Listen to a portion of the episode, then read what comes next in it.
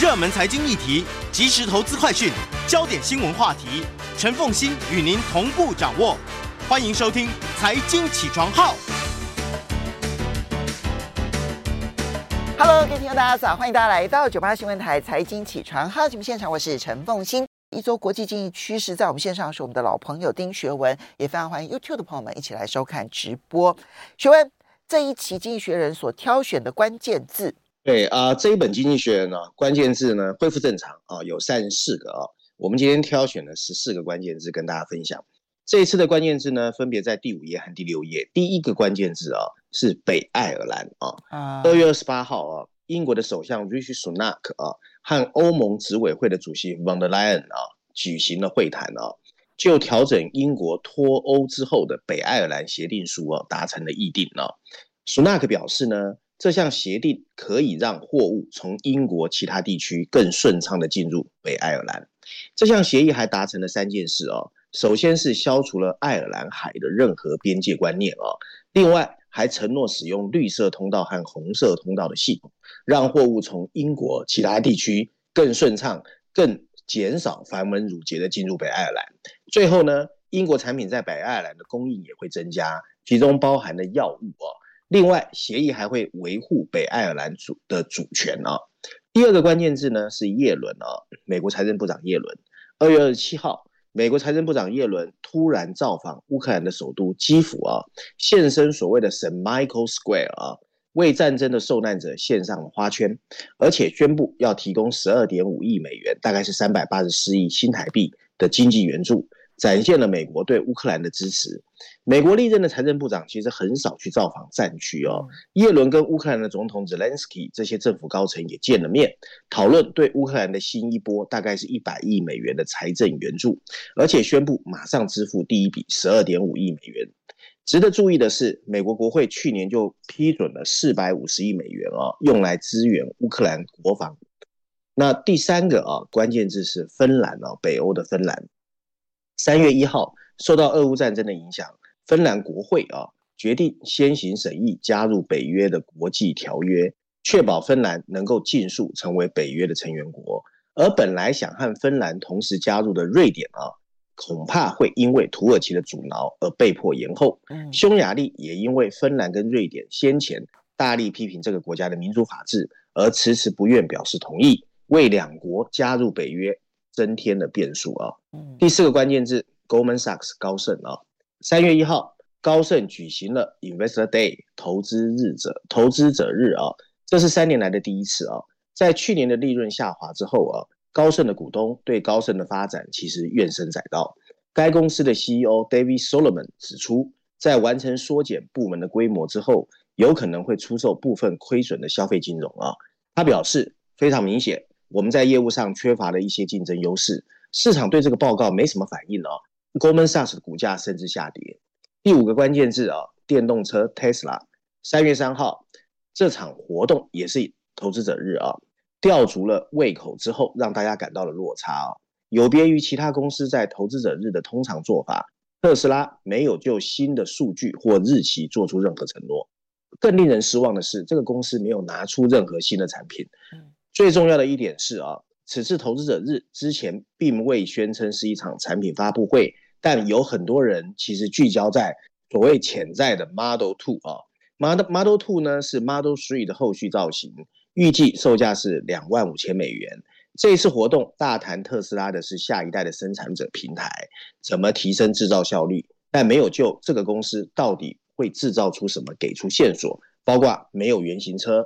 没有说明性的图片，也没有任何的时间表。第六个关键字：inflation，通货膨胀。三月二号，欧元区通货膨胀仍然居高不下。根据欧洲央行 ECB 的数据，二月份欧洲整体通货膨胀百分之八点五，欧元区通货膨胀没有退烧。三月份恐怕还会升息两码。欧元区二十个国家剔除了波动比较大的能源和食品之后的。核心通货膨胀指数啊，从百分之五点三回升到二月份的百分之五点六。ECB 的总裁拉加迪重申，ECB 会继续保持百分之二的通货膨胀目标。第七个关键字，中国的工厂活动啊，有一项衡量中国工厂活动的指标，告诉我们，中国的工厂活动从十年以来的最快速度正在反弹，正表明中国的经济正在从 COVID-19 的疫情封锁和其他限制中强烈反弹。二月份官方制造业采购经理人指数五十二点六，高于一月份的五十点一。这个消息引起了香港股市的反弹。第八个，股票市场，二月份美国三大股市尽皆下跌，S&P 五百指数下跌百分之二点六，NASDAQ 下跌百分之一点一。这两个指数今年以来哦，还是属于上涨的。另外一个道琼斯啊，在二月份下跌百分之四点二，今年到目前为止，它已经下跌超过一个 percent。第九个关键字绿色债券啊，三月一号，欧盟委员会宣布啊，已经就他眼里的啊所谓欧盟绿色债券的标准达成协议，希望把债券推广为气候友好型的债券的企业必须符合严谨的投资要求，但目前还不清楚。如果企业的债券不符合标准，会有什么样的处罚？第十个关键字：北欧经济。二零二二年最后三个月啊，瑞典经济跟上一个季度相比萎缩百分之零点九。随着物价飙升和利率提高，消费者支出受到打击。预计今年这个国家会陷入衰退，房价正在急剧下跌。芬兰的经济则在第四季度也确定陷入衰退，第三季度下跌零点一之后，再度收缩百分之零点六。第十一个关键字 Z O O M Room 啊，三月一号，Room 公布了啊好于预期的第四季的这个业绩，并提供了乐观的全年盈利的前景啊。根据数据显示，这家视频的通信平台啊公布第四季度调整为每股收益 EPS 一点二二美元，超过了本来大家预期的八十亿美分。同时，第三季度营收为十一点二亿美元，高于分析师预期的十一亿美元，同比增长百分之四。不过，跟前两年疫情期间相比哦润的增长仍然大幅度放慢了。第十二个关键是 Beyond Meat 未来肉哦。三月二号，Beyond Meat 的最新财务报表显示，几乎所有销售管道都表现不佳。过去一年裁掉了两成的员工，损失超过一半的高阶主管，终止了很多产品的研发。现在的股价不到历史的十分之一。现况显示哦。植物肉与其说是改变世界的创新，更像是热度快速消退的食品风潮。在看到食物成分的这个标签上的高含钠，还有大量加工之后哦，消费者开始怀疑植物肉是不是真的更健康。嗯第十三个关键是英国航空啊，英国航空公司的所有者啊，就是母公司国际航空集团啊，实现了疫情爆发以来的第一次年度营业的 break even，就是赚钱了啊，赚了十三亿欧元啊。客运收入从二零二一年的五十八亿欧元飙升到一百九十五亿欧元，一般预计它的利润会继续攀升。最后一个关键字啊，香港的国泰航空，二月二十五号，香港政府宣布会透过航空公司向全球的旅客派发五十万张免费的机票，吸引更多的旅客来香港旅游。首阶段三月份从东南亚地区开始，根据国泰的网站的资料啊。会向东南亚地区派发八万张免费机票，而中国会在四月份开始派发，东北亚和中长线则安排在五月之后。这是在清零封锁之后吸引游客的香港活动之一。香港主要的航空公司经历了几年的动荡，从陷入所谓的反中政治动荡到清零政策濒临崩溃。不过现在商业活动开始复苏，一月份啊，国泰航空总共运送了一百万名的乘客，同比增长了四十倍。同比成长四十倍，就跟去年同期相比，嗯、对，过去两年，哦哦，所以去年去年只有二点五万人，二月，对啊，其实中国大陆也是啊，我上次跟你说，浦东机场整个像像死空荡空荡荡的人，现在的情况可能，可是你刚刚提到的英国航空已经出现了十一年度以来的首度赚钱呢，没错，它反而是哎。所以表示欧洲的航线已经全面性的恢复，不止恢复，而且它的价格目前是居高不下的，对不对？对啊，所以营收是增加大概三倍左右，三倍多不到四倍。OK，因为它的量不可能增加那么多，一定是量回到了二零一九年，同时价格还飙涨。这个是不过不是十多年来了，是疫情爆发以来第一次。哦哦，疫情爆发以来，OK，对，好，那这个就当就是你可以看每一个地区的解封的状态，然后去看待。不过整体来说，整体来说，全世界好像不是太好。对，整体来说，没错。你刚刚提到的北欧的瑞典、芬兰都是负成长，哎。我有点点意外啊，嗯、然后 inflation 其实还是蛮严重的，对不对？就通膨的问题还是蛮严重的，他不断的提醒反、嗯、提醒这件事情。我们要稍微休息一下，等一下回来之后看一看这一期的这个《经济学人》的 cover story，要来谈吃了耶！马上回来节目现场，欢迎大家回到九八新闻台财经起床号节目现场，我是陈凤欣，在我们线上是我们的老朋友丁学文，非常欢迎 YouTube 的朋友们一起来收看直播。这一期《经济学人》的 Cover Story 不谈政治，也不谈地缘经济啊，各方面，他谈的是吃以及药物，然后就可以瘦吗？对啊，对啊，这一期的封面故事啊，非常有趣，我想很多人听完之后可能会很开心哦。然后就是很多人期待的减肥药物哦，而且有效的哦，终于出现了。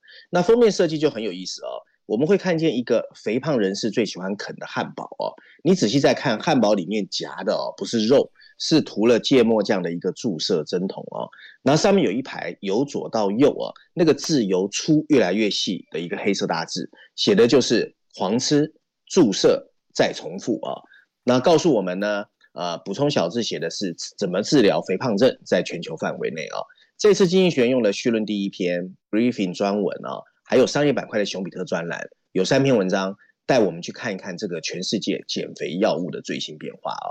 那文章一开始就说，有一个新形态的药物正在西方世界的富人阶级还有爱美人士之中引来欢呼啊。你想看看啊，如果你一个礼拜只需要打上一针，体重就自然而然减轻了，人生会多美好。最近呢，越来越多各领域的人士开始在社交媒体上显摆自己瘦了下来。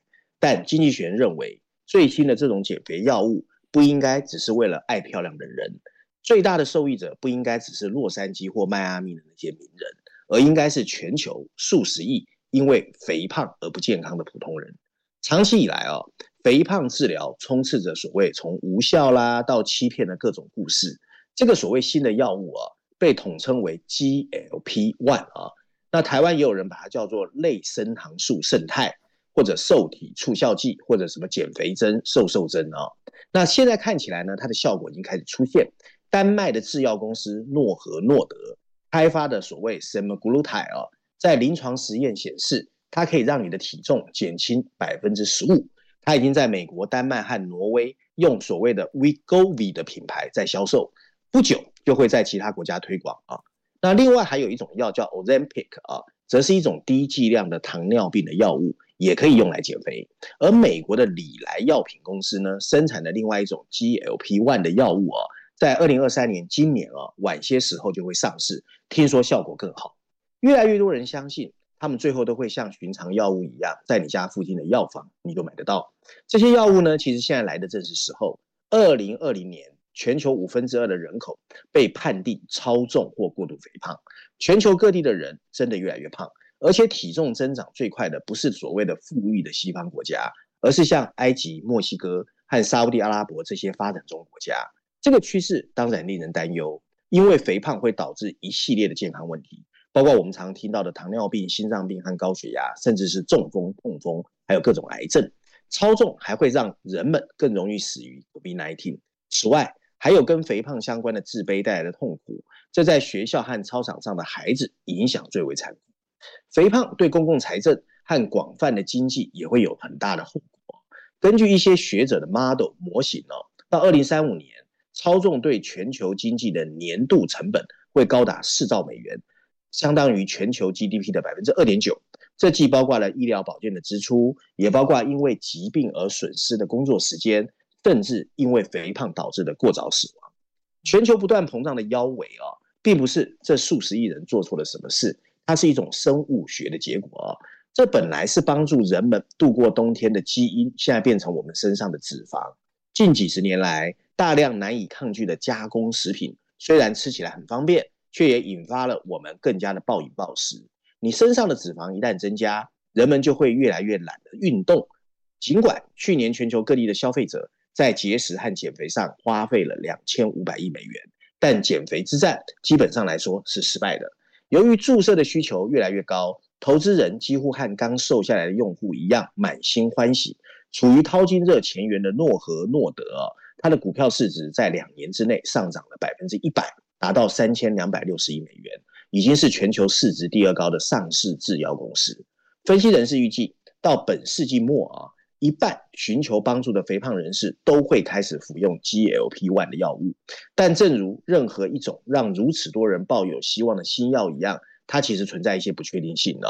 经济学人就提醒我们，有两个问题啊，最大一个是安全性，一个是可负担性啊。我们先来看看安全性。这些新药的新颖啊，意味着它的长期后果，我们现在还看不清楚。对于糖尿病的较低剂量的剂型，副作用现在看起来是轻微的，但随着药物的使用范围越来越广，剂量越来越大，其实副作用一定会出现。动物的临床研究表明，甲状腺肺炎的发病率会比较高，而 semaglutide 啊跟罕见的肺腺癌有关。关于在怀孕期间或怀孕前使用它们的效果，现在我们知道的很少。所有这些都需要研究才能够仔细分析。尽管这些风险很重要，因为许多服用药物的患者可能在余生也都要持续吃这些药，还或者是打这些药，所以跟放弃节食一样，你一旦停止高剂量的 semiglutide 哦，跟体重的新增就会有关联。有些人体重增加，甚至会超过你减掉的体重。决策者关注的另外一个问题，当然就是成本啊。在美国，现在所谓的 Wegovy 啊，就是那个 Elon Musk 打的那个剂量哦，每的账单你每个月要花一千三百美元左右哦。那 Ozempic 啊，大概要九百美元。从这样的价格来看，终身处方其实贵的让大家难以接受。然而，长远的观点还是令人鼓舞。随着时间的推移，企业可能会跟政府还有医疗机构达成一定的协议，来覆盖整个人群。从而确保以低价格换取高产量，而利润的前景已经在吸引更多的竞争和刺激着新创哦。美国的安进、AZ、阿斯利康制药以及美国的辉瑞都开始在研发这种药物。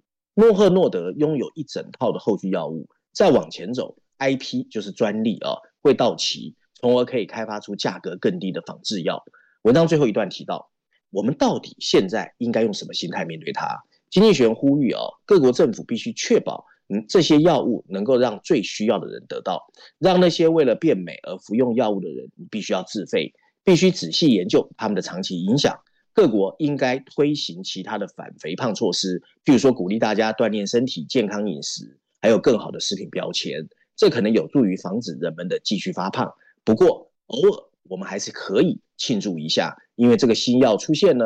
还是意味着我们全球对肥胖抗争呢，有可能最后会得到胜利。我在想，《经济学人》的编辑室里头到底有多少人为肥胖所苦？过胖，我看是很多，他们非常 happy。对，就是他虽然提出了一些警告，但整体来讲，他们是兴奋莫名。哎，对啊。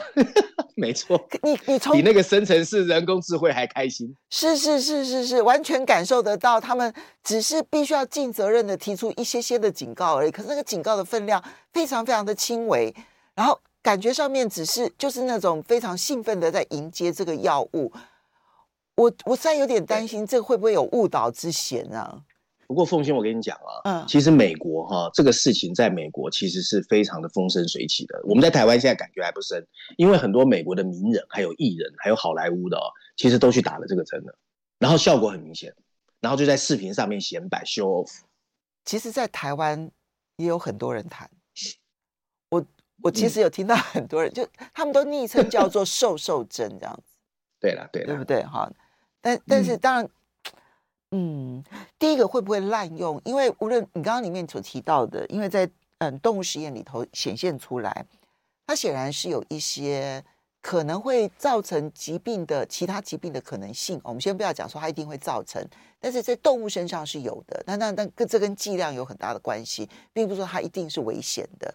那美国能够让它上市，终究是嗯已经经过了实验证明说是 OK 的。但问题是时间拉长了之后。我们不确定它究竟情况会如何。第二个是，它一旦滥用，因为到目前为止，你会发现到说，只要想要去减肥的人，也不管说自己的身体条件究竟是如何，就先去打一针再说嘛，对不对？哈，这个滥用的状况，我觉得是大问题了。那至于说可负担性，台湾好像我刚刚稍微的查了一下，台湾其中有。如如果针对真的是属于严重糖尿病的患者的话，好像是可以变成这个呃健保用药其中的一环哦，好像是，但我这个我不确定，这也必须要去跟医师们去做讨论了。它很多哎，它不是只有一支一种哎，我看到的是有打针型的，那口服型的。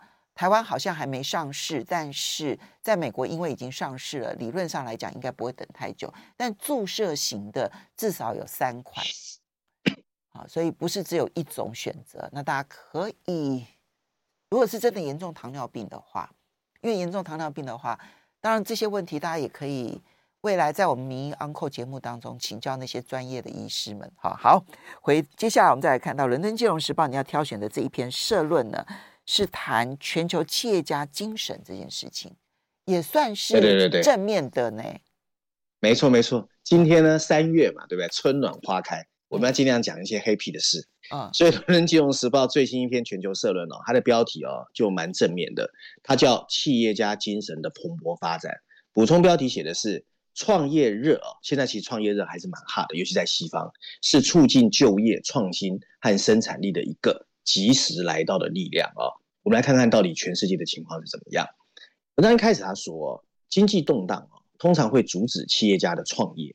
不过，新冠疫情似乎却给全球各地想要创业的人注入了一剂强心针。在疫情最严重的时候，新创企业在餐桌上发生的各种传闻，得到了大量的商业创造数据的支持，而且新创企业活动的势头一直在持续。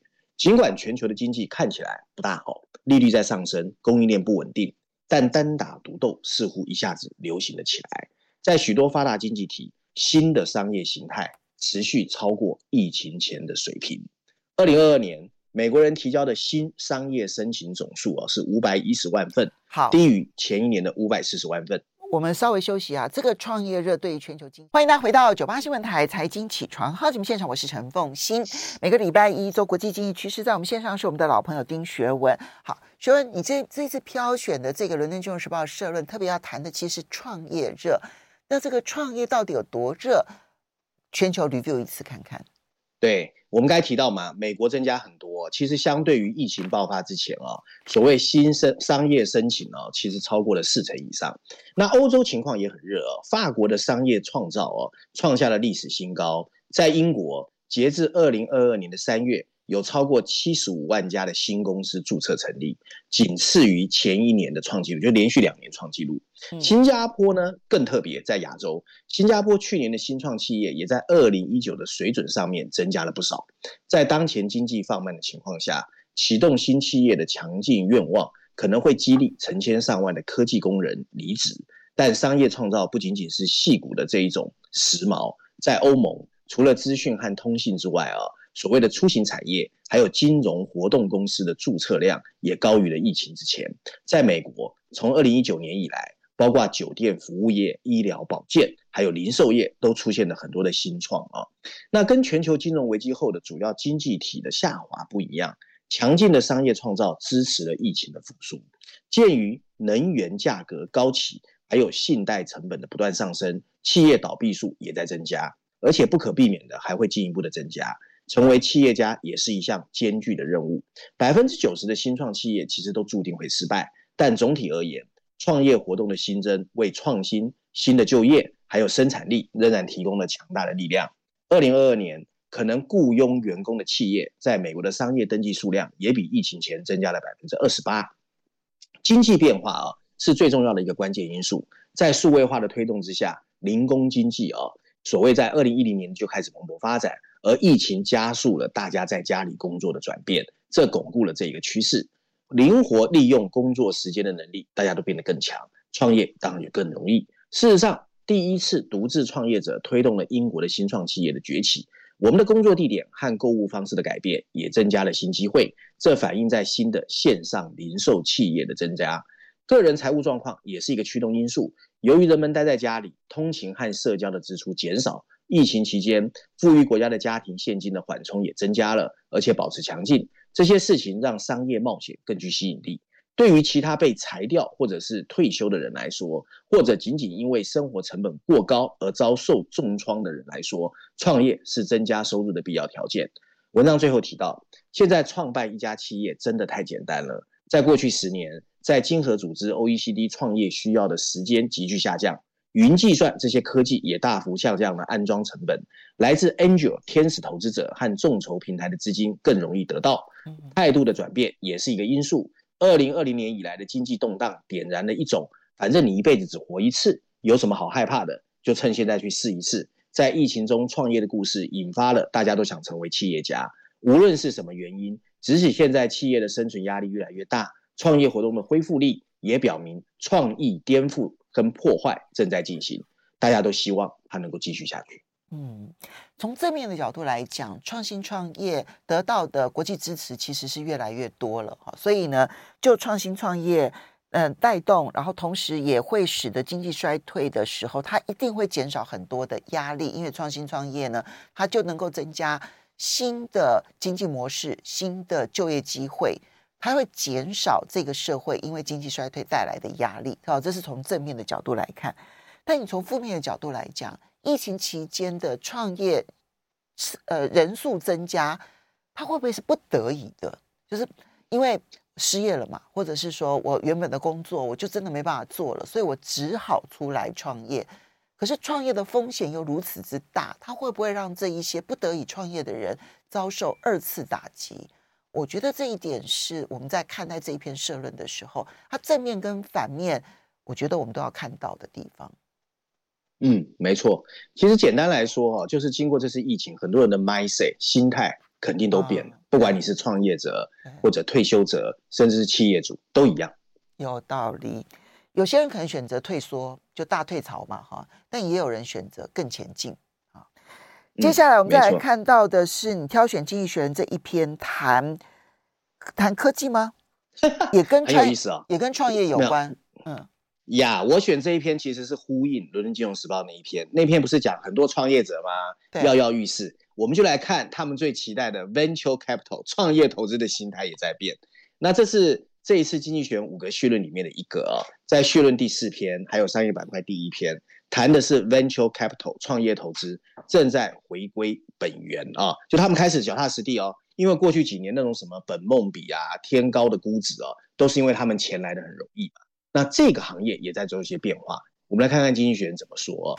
经济学文章一开始就说，一直到去年啊。所谓的创业投资 （venture capital） 一直处于兴奋的态度哦，因为全球利率曾经的趋近于零，其他市场的收益很低，所以包括有钱人、大型企业、政府基金都开始在追逐新创企业，台湾也是哦，所以新创企业的估值呢就比天还要高，光在二零二一年流向新创公司的资金就比前一年多了一倍啊，达到六千四百亿美元。可是随后通货膨胀飙升，利率提升。导致了金融市场的崩溃。去年全球新创公司的投资数量下跌了三分之一。从二零二一年最后一个季度到二零二二年的同一个时期，新创公司的平均估值下跌了百分之五十六啊，超过一半以上。经济衰退的阴影让大家不约而同把它跟两千年的网络泡沫相提并论。当时的网络泡沫让整个新创的投资遭到冻结。幸运的是，对于创始人和他们的支持者来说，今年的情况好像没有那么糟。新创公司的资产负债表其实比二十年前要来得好，估值跟收入也没有完全割离。以美国为例，创业投资家现在手上还有三千亿美元的子弹。尽管如此，从科技衰退中走出，并重新进入一个资金更昂贵的时代，当然心态会不一样。在许多方面，创业投资机构正在回归几十年前他们几乎已经忘记的运作方式。有几个变化啊，经济学人整理给我们看。其中一个变化是，他们开始看啊，比较小型，但是你必须赚钱，不赚钱的公司现在越来越难拿到钱啊。嗯。然而，今天的股市波动很大，所以他们更在乎是你的现金流，或者你有没有可能在短期之内赚钱啊。第二个变化呢，是他们重新关注有战略价值的公司。什么叫战战战略价值呢？就是你要和政府的产业政策方向相符合。你譬如说你是半导体的晶片相关的啦，或绿色转型、电动车、能源企业，否则的话，创业投资也不大愿意投给你啊。第三个最大的改变就是呢，以前创业投资哦，像撒大亨一样，钱给别人他就不管了。现在呢，他们更重视投后管理，也会在乎你的财务管理，更会在乎你怎么花钱，甚至要求在董事会里面要有董事的一席地位啊。总而言之，创业融资变得更难了。所谓的老虎基金和其其他不插手的基金都开始改变方式，他们会要求你很多东西都要报告给他们看。文章最后提到哦，但这种新的提醒不会永远下去。创业投资家本来就很容易冲动，你看他们最近追逐生成性人工智慧的这个 AI 的争论，你就知道几乎热昏了头。一些对冲基金在前几次经济衰退后离开创投，但是估值调整又会跳回来。随着时间的推移，周期肯定会再一次转向，将创业投资推向令人头晕目眩的高度。然而，现在旧的运作方式回来了，这对全世界来说还是一个好事情。